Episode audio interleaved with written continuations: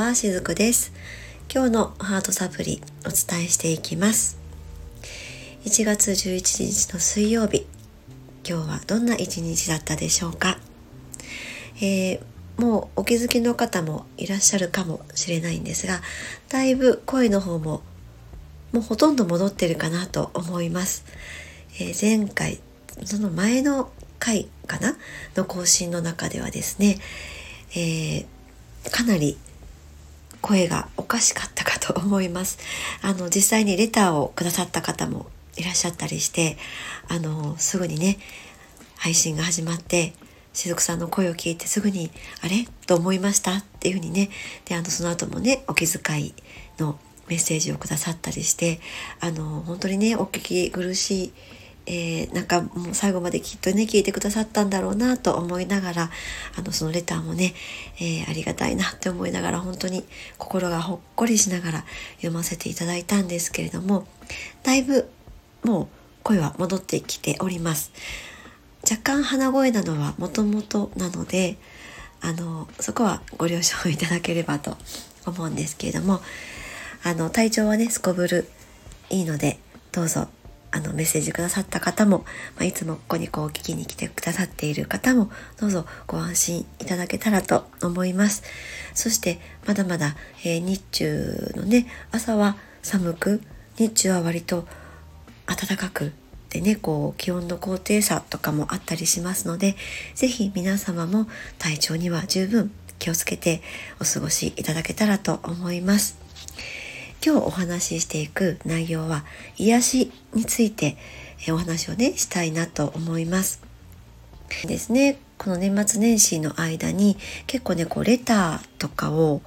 あとはこう公式 LINE でねご登録いただいている方からもそのスタンド FM を聞いてのご感想とかをねいただいたりっていうことが結構あったので、まあ、そこの中のメッセージをね拾いつつそして、えー、ここでの配信の内容としてつなげていきながらお話をしていきたいなと思うんですけれども今日もね早速その去年いただいていた去年の年末にねいただいていたメッセージがありましてで、まあ、そこからヒントを得て今日はこの癒しというものについて、えー、お話をしたいなと思うんですね。でまずはその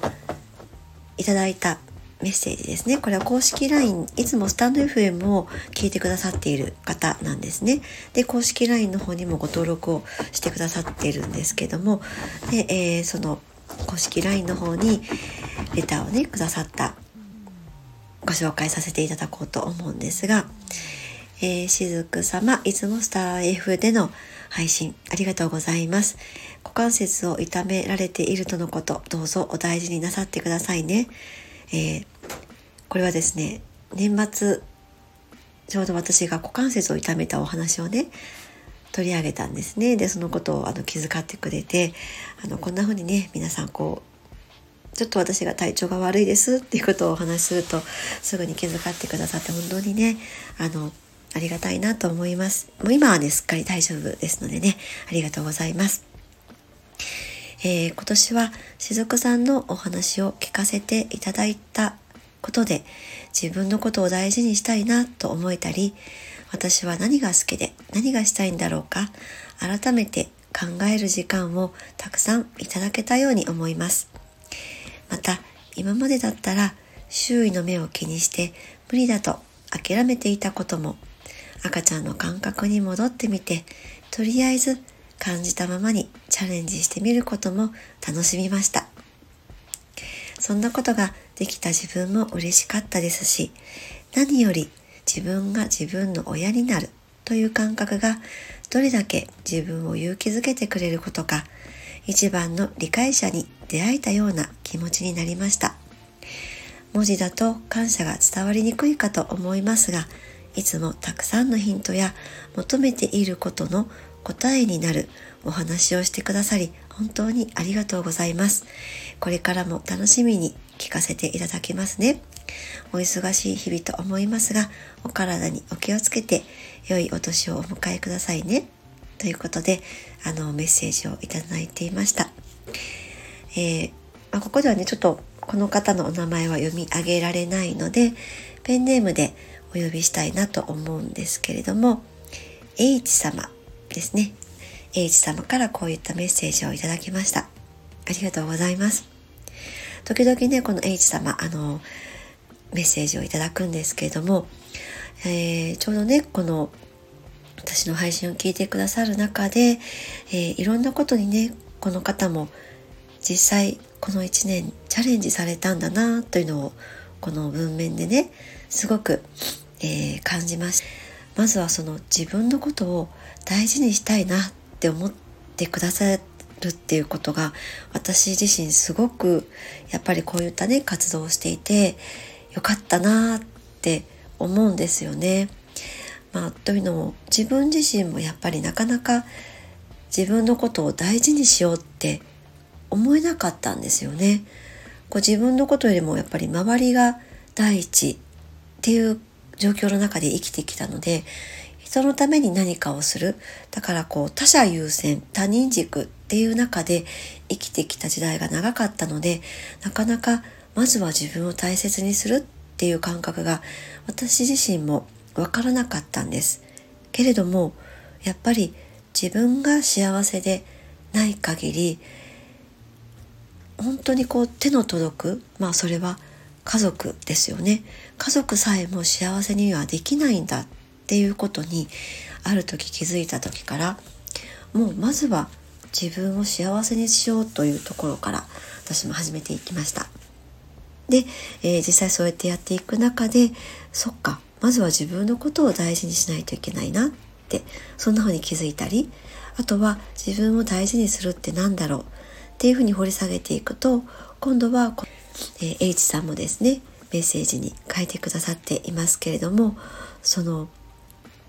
あ本当にこう赤ちゃんの感覚それはありのままの感覚ですよね、えー、とりあえずやりたいなと思ったことをやってみたりとかですね。とりあえずチャレンジしてみたりとか、まあ、そこに失敗とか成功っていうこう大人目線でのねジャッジとかも取り入れずいろいろとやっていく中でこんな自分がいたんだなっていう発見があったりとかですねそっかこんな自分もいていいんだっていうふうにだんだんとこう自分に対して許可が出せるようになっていたんですね。そしたらその流れの中でだんだんとありのままの自分っていうのを受け入れていけるようになったっていう、まあ、そういった私も、えー、時代があります。なので、まあ、H さんがね、こうやって、えー、お言葉にくださって、そして文字だと感謝が伝わりにくいかと思いますが、っていうふうに、えー、おっしゃっていますけれども、全然そんなことないです。あの文面にもしっかりと感謝のお気持ち載っています。伝わってきていますのでね、本当に H 様ありがとうございました。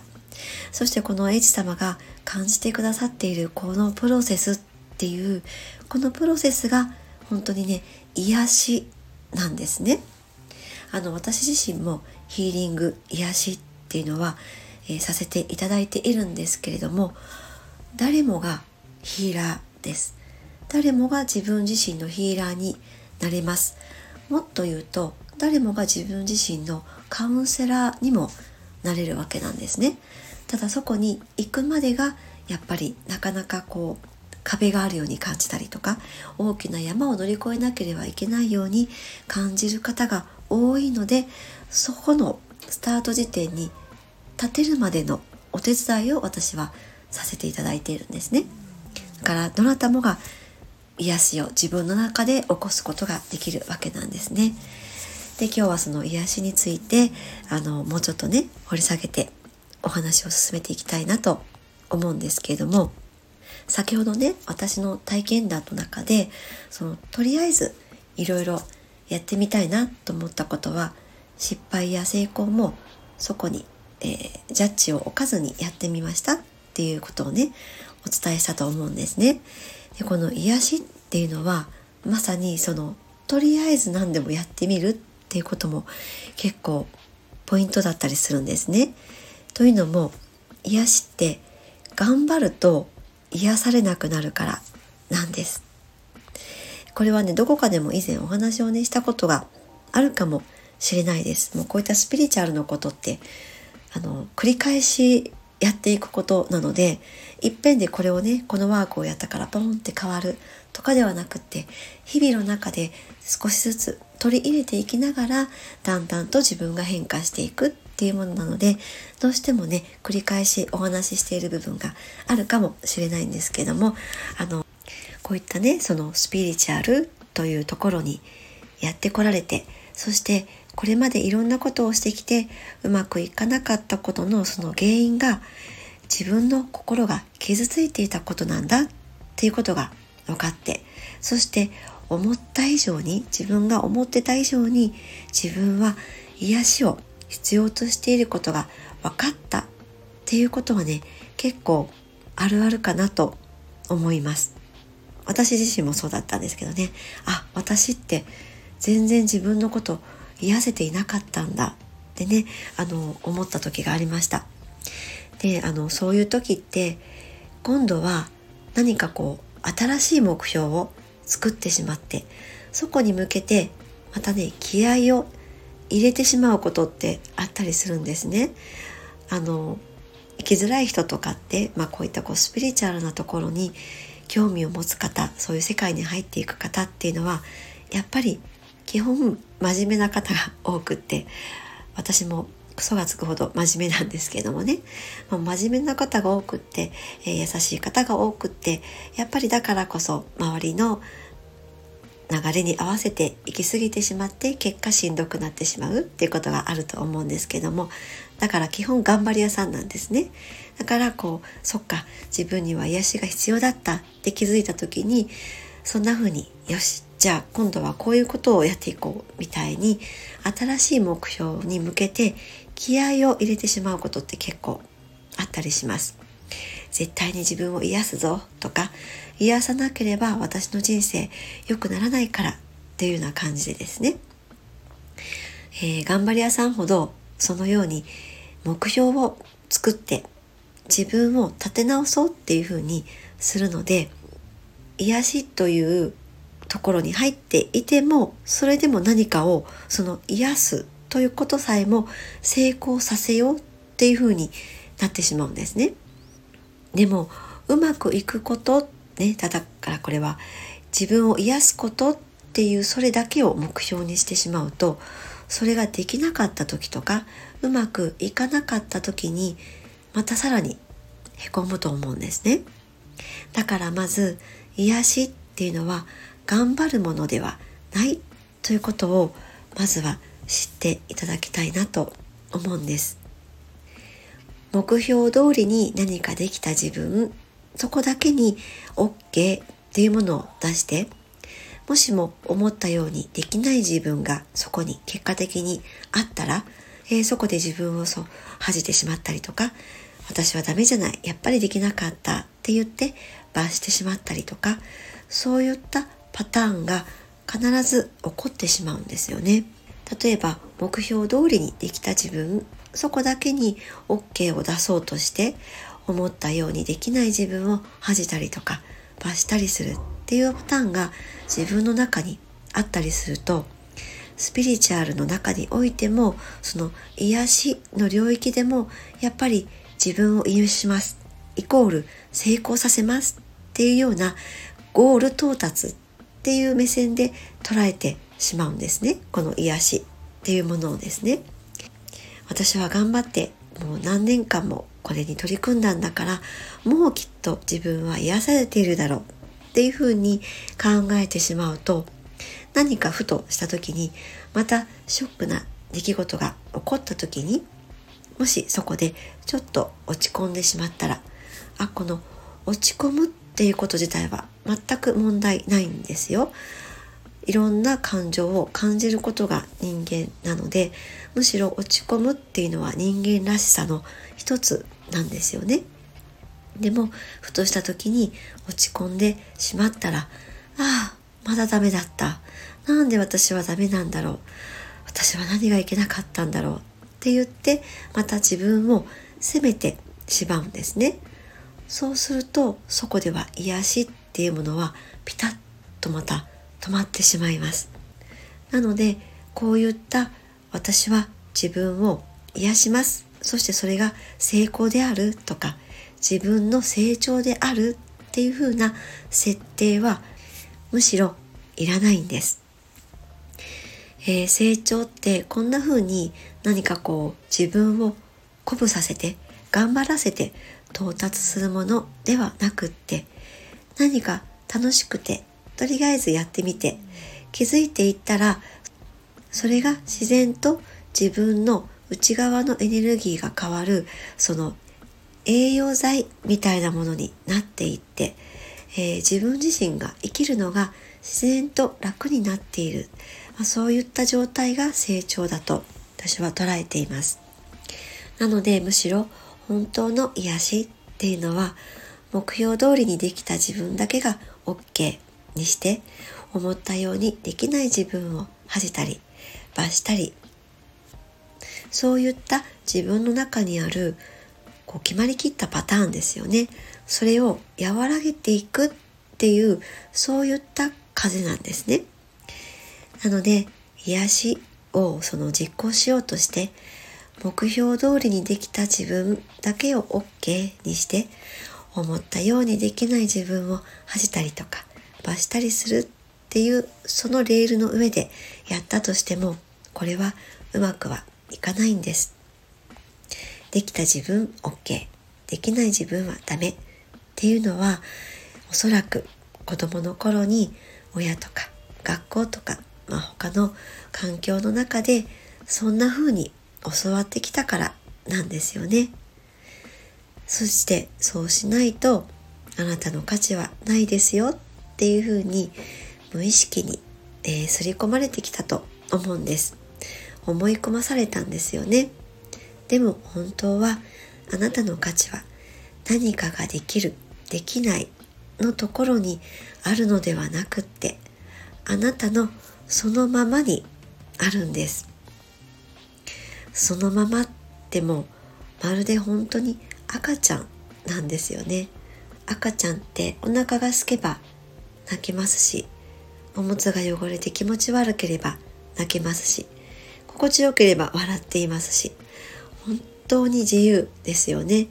ただありのままを赤ちゃんはこれは表現していいかな表現してはダメかななんてみじんも思わずに、えー、自分の感情をただただ表現しています。本当にありのままなんですよね。私たちだんだんと大人になっていくにつれてもちろん赤ちゃんと同じようにはできないんですけれども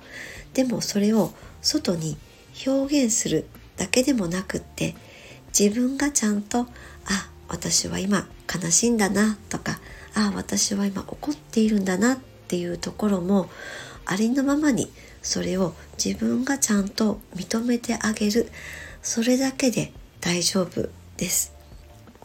ありのままっていうのはその時その時の正直な自分と共に暮らしている状態なんですね